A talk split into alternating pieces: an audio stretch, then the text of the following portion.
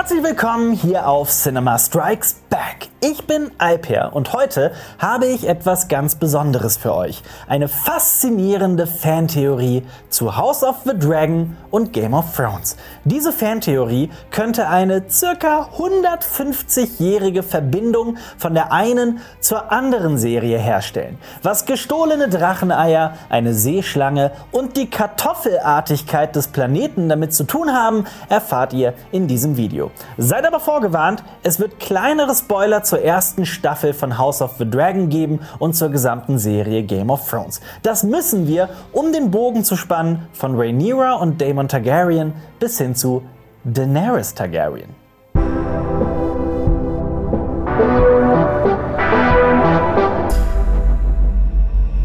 Lasst mich erst einmal erzählen, worum es in dieser Fantheorie geht. Wir starten in der achten Folge der ersten Staffel von House of the Dragon. Rhaenyra Targaryen und ihre Familie wohnen auf der Vulkaninsel Drachenstein. Dort warten sie darauf, sich eines Tages auf den eisernen Thron zu setzen, sollte Rhaenyras Vater König Viserys sterben. Auf Drachenstein leben dem Namen nach Drachen, unter anderem Rhaenyras persönlicher weiblicher Drache Syrax. Auf den ersten Blick ist es eine kleine und harmlose Szene. Syrax legt drei Eier. Diese Eier werden gefunden von Daemon, der inzestuöserweise Ehemann und Onkel von Rhaenyra ist. Aber Moment mal, drei Eier? Kennen wir das nicht von irgendwoher? Das Internet wurde sofort hellhörig. Drei Dracheneier. Das kann doch kein Zufall sein. Sind das vielleicht die drei Eier, die Daenerys Targaryen in der allerersten Staffel von Game of Thrones geschenkt bekommt? Fast 170 Jahre später? Okay, damit müssen wir jetzt aber erstmal zur Mutterserie kommen, zu Game of Thrones. Kleiner Recap. Game of Thrones beginnt in einer Zeit, in der das Haus Targaryen oder Targaryen nicht mehr über die sieben Königslande herrscht. Daenerys Targaryen wurde als Säugling aus der Hauptstadt evakuiert, als sich Robert gewaltsam die Krone schnappte. Dannys irrer Vater Aerys II. wollte sogar die gesamte Stadt in Brand setzen. Daenerys wurde erst nach Drachenstein gebracht und von da aus über die Meerenge in die freie Stadt Bravos. Über die Jahre reiste sie mit ihrem Bruder über den gesamten Kontinent Essos und lebte mal hier, mal dort. Ihr Bruder hieß übrigens auch Viserys, weil Game of Thrones. Ihr Bruder war ein Mann der machthungrigen Sorte. Er trachtete nach der Krone und erzählte seiner Schwester teils hanebüchene Geschichten über die magischen Kräfte der Targaryen-Familie. Die beiden landeten letztendlich in der freien Stadt Pentos. Dort kamen sie bei dem wohlhabenden Händler Illyrio Mopatis unter. Illyrio Mopatis hat nicht nur für mich den coolsten Namen in ganz Game of Thrones, er ist auch eng befreundet mit Varys. Denn die beiden fanden in Pentos zusammen, als Illyrio noch ein mittelloser Söldner war. Varys stahl Kostbarkeiten von reichen Händlern und Illyrio gab sie ihnen zurück für einen gewissen Finderlohn. So wurde Illyrio selbst zu einem angesehenen Mann in seiner Heimat Pentos. Aber er wollte mehr. Nach einem halben Jahr arrangierte Illyrio eine Ehe zwischen Daenerys und Khal Drogo. Khal Drogo war ein Anführer aus dem nomadischen Reitervolk der Dothraki. Er sollte Daenerys und Viserys dabei helfen, die Krone in Westeros zurückzugewinnen. Zur Hochzeit überreichte Illyrio Daenerys ein besonderes Geschenk. Drei versteinerte Dracheneier. Er berichtet ihr außerdem, dass diese Dracheneier aus dem fernsten Osten stammen. Genauer gesagt aus den Schattenlanden, jenseits der mystischen Stadt Ashai, der pechschwarzen Stadt der Magie. Die Eier bringen Daenerys aber kein Glück. Sie verliert erst ihren Bruder und dann ihren geliebten Ehemann Khal Drogo. Aber dafür bekommt sie ein ganz besonderes Geschenk. Nach langer, langer Zeit erblicken zum ersten Mal wieder Drachen das Licht der Welt. Viserion, Drogon und Rhaegal schlüpfen. Könnten diese drei Drachen die Kinder von Syrax sein, dem Drachen von Rhaenyra Targaryen? Unser erster Gedanke ist, Nein, das wäre doch viel zu billig, oder nicht? Nur weil es drei Eier sind? Und dennoch, das wäre doch ein ziemlich cooles Easter. Egg. Daenerys und Rhaenyra gleichen sich in so vielen Aspekten. Beide sind starke Frauenfiguren, die um ihr Geburtsrecht kämpfen und nach dem eisernen Thron trachten. Das ist doch genau der Stoff, aus dem gute Fantheorien sind. Könnten die Dracheneier wirklich ihren Weg bis zu Illyrium Opatis gefunden haben, der sie vielleicht für ein Vermögen aufgekauft hat? Warum sollten diese Dracheneier bis nach Aschai gelangt sein? Aber welche Argumente gibt es für die Fantheorie? Ja, es sind halt drei Eier. Das war's. Damit beginnt und endet die Fantheorie. Aber wie wahr könnte diese Theorie sein? Wer das Buch Feuer und Blut gelesen hat, weiß mehr. In George R. R. Martins Buch wird die erste Hälfte der fast 300-jährigen Targaryen-Dynastie beschrieben. House of the Dragon basiert auf genau diesem Werk. Und in diesem Buch wird beschrieben, was mit einem der drei Eier von Syrax geschieht. Wir möchten das hier an dieser Stelle nicht spoilern, aber so viel sei gesagt, aus den drei Eiern werden 2. Wir pinnen euch unter dem Video einen Kommentar an, in dem wir euch spoilern, was genau mit diesem dritten Ei passiert. Aber lest das bitte auf eigene Gefahr. Und damit ist die Theorie explodiert, wie die große Septe von Baelor. In sich zusammengefallen, wie ein Kartenhaus of the Dragon. Und natürlich wurde bisher noch nicht erklärt, woher Daenerys Dracheneier wirklich kommen. Können wir also hier unsere Taschen packen und ein Bier trinken im Gasthaus am Kreuzweg? Nein, denn jetzt wird es für die echten Fans erst so richtig interessant. Wir haben noch eine weitere Theorie zu der wahren Herkunft von Daenerys Dracheneiern. Es ist eine faszinierende Geschichte aus der Welt von Eis und Feuer, die viele da draußen noch nicht kennen dürften. Tut uns nun den Gefallen und abonniert Cinema Strikes Back, um keines unserer monatlichen Videos zu Game of Thrones und House of the Dragon mehr zu verpassen. Daenerys Dracheneier könnten auch von einem anderen Drachen stammen. Einem weiblichen Drachen, dem wir in House of the Dragon auch schon begegnet sind. Auch wenn der Drache dort bisher noch keine allzu große Rolle gespielt hat, die Rede ist von Traumfeuer.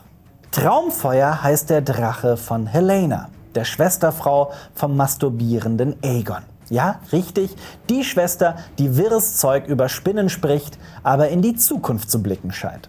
Helena war aber nicht die erste Reiterin von Traumfeuer. Wir müssen etwas weiter zurück in die Vergangenheit. Wir reisen in die Westlande, der Heimat der Lannisters, im, wie der Name schon verrät, Westen von Westeros. Dort lebte 50 Jahre zuvor eine adelige Frau auf einer schönen Insel mit dem wenig kreativen Namen Schöne Insel. Diese adelige Frau hieß im Original Elissa Farman oder auf Deutsch Elissa Weidmann. Das Wappen ihres alteingesessenen Hauses zeigt drei Schiffe und die Mitglieder des Hauses Weidmann gelten als Vasallen des Hauses Lannister. Aber keiner von ihnen hatte es jemals so faustdick hinter den Ohren wie Elissa Weidmann. Elissa war eine echte Abenteurerin und Seglerin. Als Kind soll sie mehr Zeit auf dem Meer als auf dem Land verbracht haben. Sie begab sich schon früh auf weite Reisen, aber wie es das Schicksal der meisten Frauen in Westeros ist, sollte sie in eine andere adelige Familie heiraten, um ihr Haus zu stärken. Zweimal wurde sie sogar verlobt, aber sie weigerte sich immer wieder. Beide Male verschmähte und verscheuchte sie ihre Angetrauten. Und dennoch war es eine Hochzeit, die ihr Leben verändern sollte. Ihr Bruder wurde mit der damaligen Prinzessin Rhaena Targaryen verheiratet. Und diese Rhaena Targaryen war die erste Drachenreiterin von Traumfeuer. Und wenn ich mich nicht irre, müsste sie die Urgroßtante von Rhaenyra Targaryen sein. Bin mir gerade nicht hundertprozentig sicher. Der Familienstammbaum von den Targaryens ist einfach, ne, ihr wisst Bescheid. Diese Raina und unsere abenteuerlustige Elissa wurden gute Freundinnen. Und ihre Freundschaft ging sogar so weit, dass die beiden gemeinsam auf dem Drachen Traumfeuer ritten. Etwas, was Rhaenyra und Alicent meines Wissens nach nie gemacht haben. Elissa hatte schon immer große Pläne für ihr Leben. Sie dürstete nach Abenteuern. Da war kein Platz für eine langweilige Ehe. Sie wollte ins Meer der Abenddämmerung reisen, weit über die westlichen Grenzen der bekannten Welt hinaus. Denn sie war sich sicher, dort musste es weitere Länder und Kontinente mit fremdartigen Menschen und anderen Wesen geben. Doch für diese gewaltigen Abenteuer fehlten ihr stets die Mittel. Als sie 25 Jahre alt war, stahl die wagemutige Adelige drei Dracheneier von Drachenstein. Drei Dracheneier, die Traumfeuer gelegt hatte. Das war ein wirklich großes Verbrechen. Mit den Eiern reiste sie über die Meerenge nach Bravos. Ihr Plan war es, die Eier an den Seeherren von Bravos zu verkaufen, den Herrscher der Stadt. Von dem Geld wollte sie sich ein Schiff bauen lassen, das sie über die Meere tragen sollte. Als die Targaryens vom Diebstahl erfuhren, war das Haus des Drachen erschüttert. Sie sorgten sich darum, dass die Drachen schlüpfen würden. Würden ihnen bald fremde Drachenreiter entgegenkommen, die ihnen ihre Macht streitig machen? Der Seeherr von Bravos kaufte Elissa die Eier ab und Elissa ließ sich daraufhin das prächtige Schiff Sonnenjäger bauen. Sie segelte bis nach Alsace, um sich eine Crew zusammenzustellen. Anschließend reiste sie in den Westen, um das Meer der Abenddämmerung zu erkunden. Begleitet wurde sie dabei von zwei weiteren Schiffen, weil zwei reiche Hohenturms sich auf ihre Seite stellten. Elissa Weidmann aber wurde nie wieder gesehen. Später kehrte nur eines der Schiffe zurück und berichtete, dass die beiden anderen Schiffe mitsamt Elissa in einem Sturm verschwunden sind. Das ist die Legende von der abenteuerlustigen, aber verschwundenen Elissa Weidmann. Doch ein bekannter Mann behauptet sie später gesehen zu haben. Ein weiterer großer Abenteurer namens Corlys Velaryon.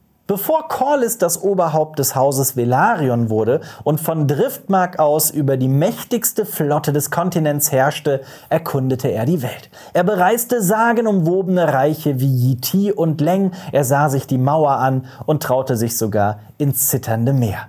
Durch seine Reisen kam er zu unfassbarem Reichtum. Auf einer seiner Reisen erreichte er sogar Aschai und im Hafen dieser düsteren Stadt sah er angeblich ein Schiff. Sonnenjäger, das Schiff von Elissa Weidmann. Zumindest behauptet er das. Hat Elissa es tatsächlich geschafft, die Welt zu umsegeln? Ist sie so weit in den Westen gesegelt, dass sie im Osten wieder herauskam?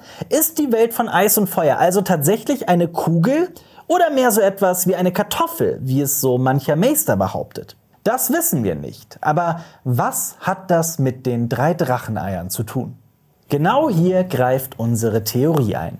Könnten die drei Eier, die Elissa stahl und verkaufte, über die nächsten 250 Jahre in den Besitz von Illyrio Mopatis übergegangen sein?